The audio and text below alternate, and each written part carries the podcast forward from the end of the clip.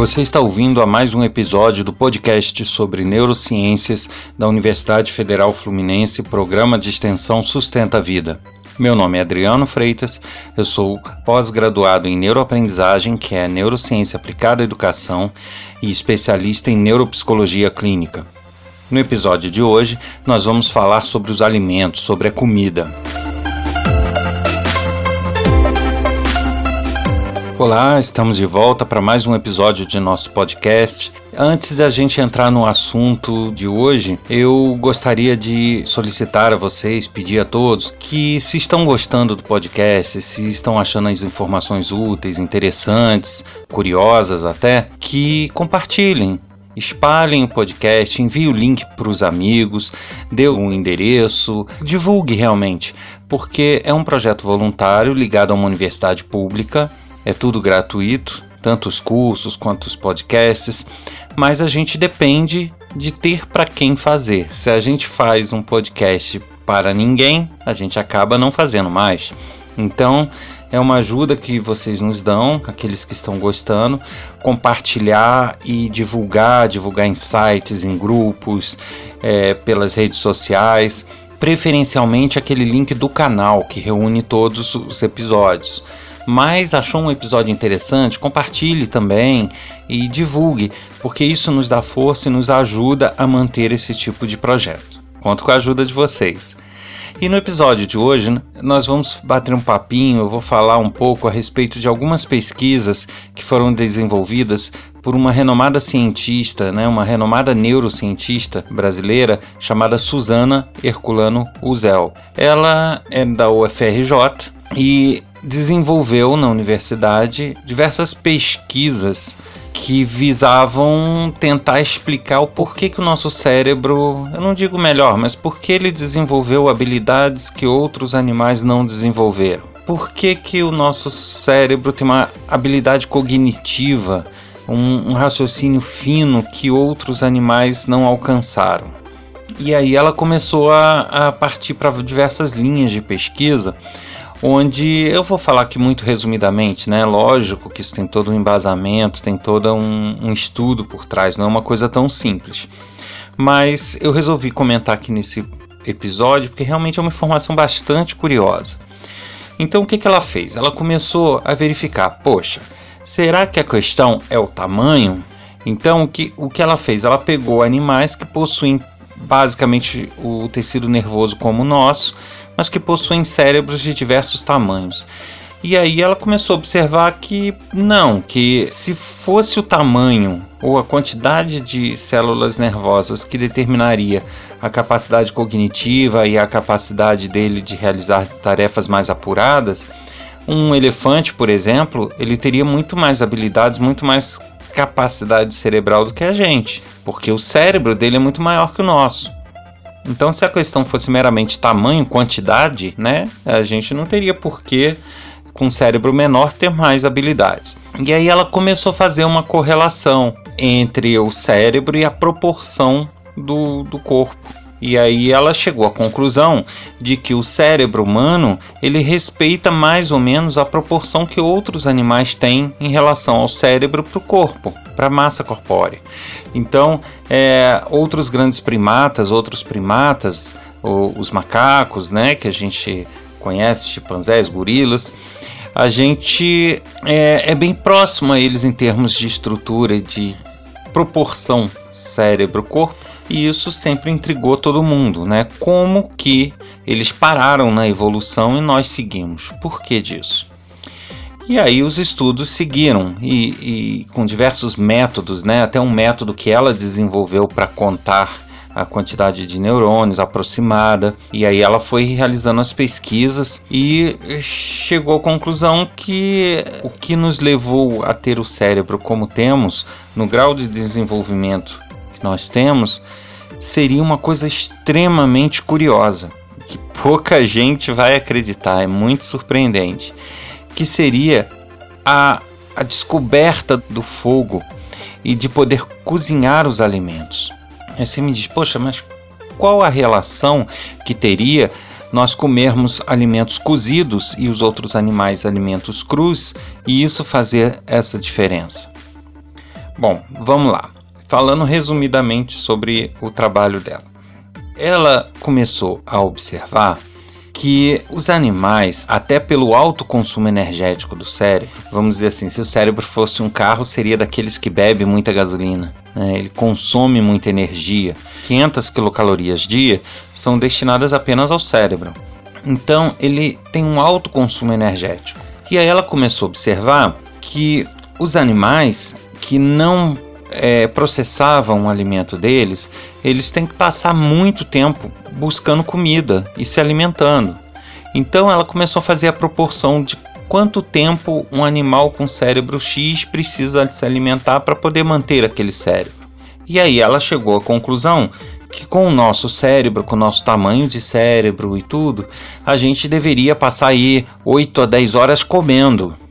Então vocês imaginem, a gente passa aí uma média, né? Lógico que tem os pequenos dormidores, mas os, os, dormidores, os grandes dormidores, que são maioria, é, dormindo por volta de 8, 9 horas e tendo que comer durante 10 horas, só aí praticamente o nosso dia foi embora.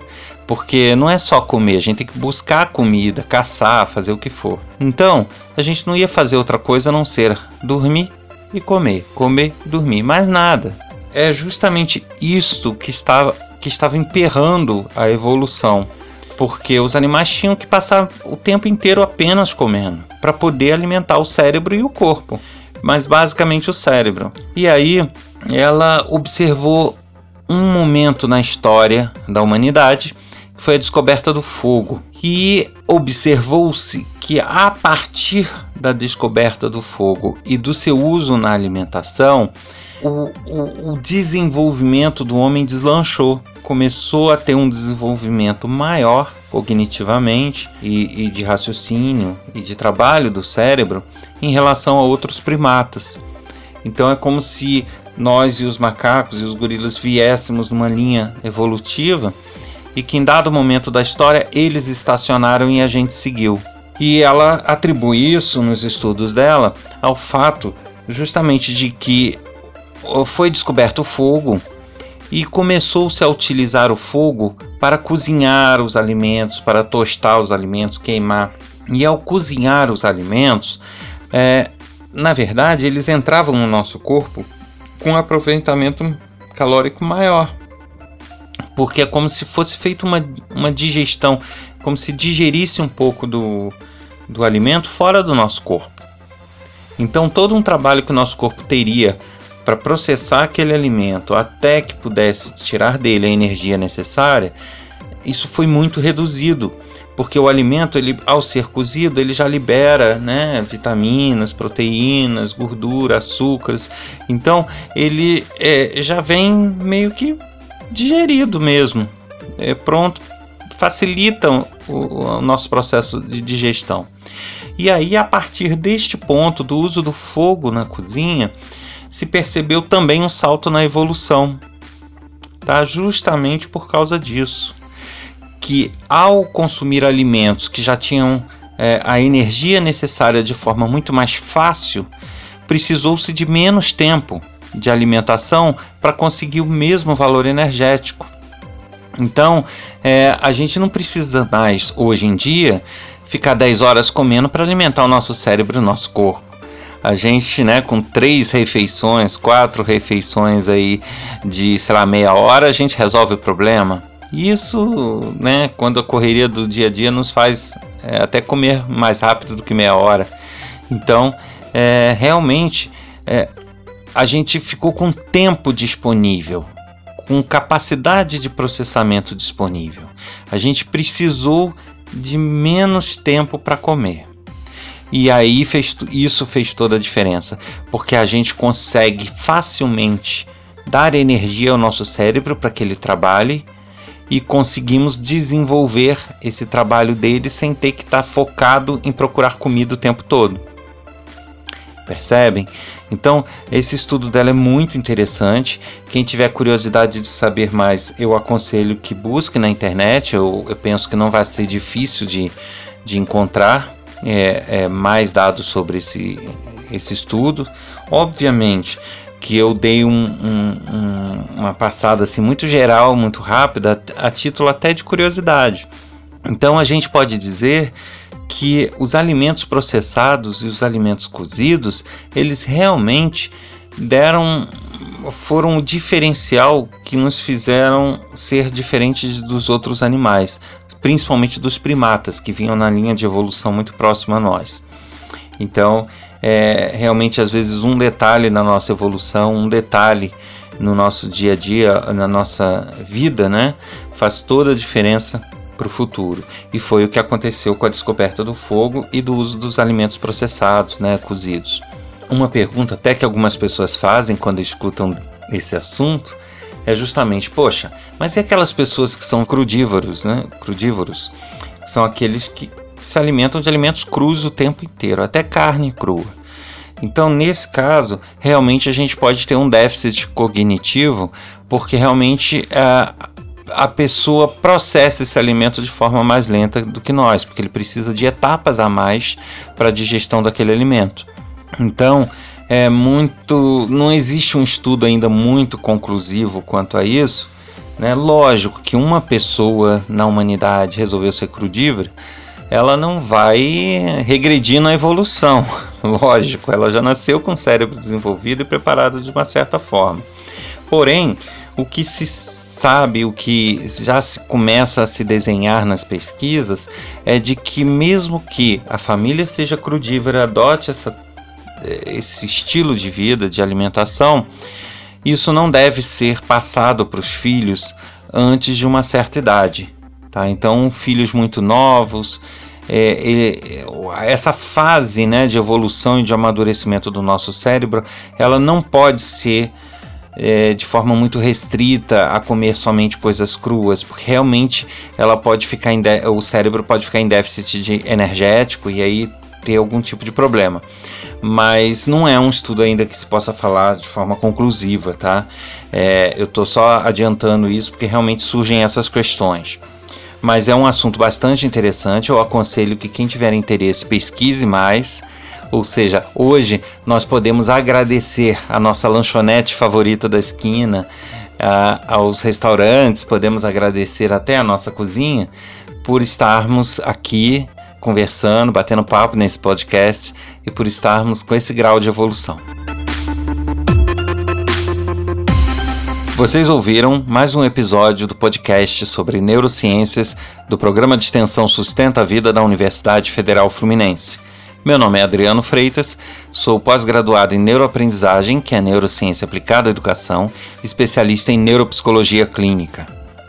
Você que gostou ou tem gostado dos nossos episódios de podcast, é, a gente pede a colaboração de divulgar, compartilhar, passar para os amigos, dar as informações nos meios em que você tem acesso, para que a gente consiga cada vez mais evoluir nesse trabalho e apresentar novas alternativas para todos. Aqueles que quiserem saber mais sobre o nosso programa de extensão, basta acessar www.sustenta-vida.com e os nossos cursos EAD, sempre gratuitos, em www.nosso-ead.com. Quem quiser escrever, trocar ideias, sugerir algum tema, fazer algum comentário sobre alguns dos temas tratados ou até alguma pergunta, deve enviar um e-mail para podcast@sustenta-vida.com, colocando no assunto o podcast, né, se é de neurociências, se é de liderança, qual se refere, o nome do especialista ou então o assunto que quer tratar mesmo. Mas preferencialmente falando o nome do podcast ou do especialista para nos facilitar o direcionamento. Um abraço a todos e eu espero contar com vocês no próximo episódio. Até!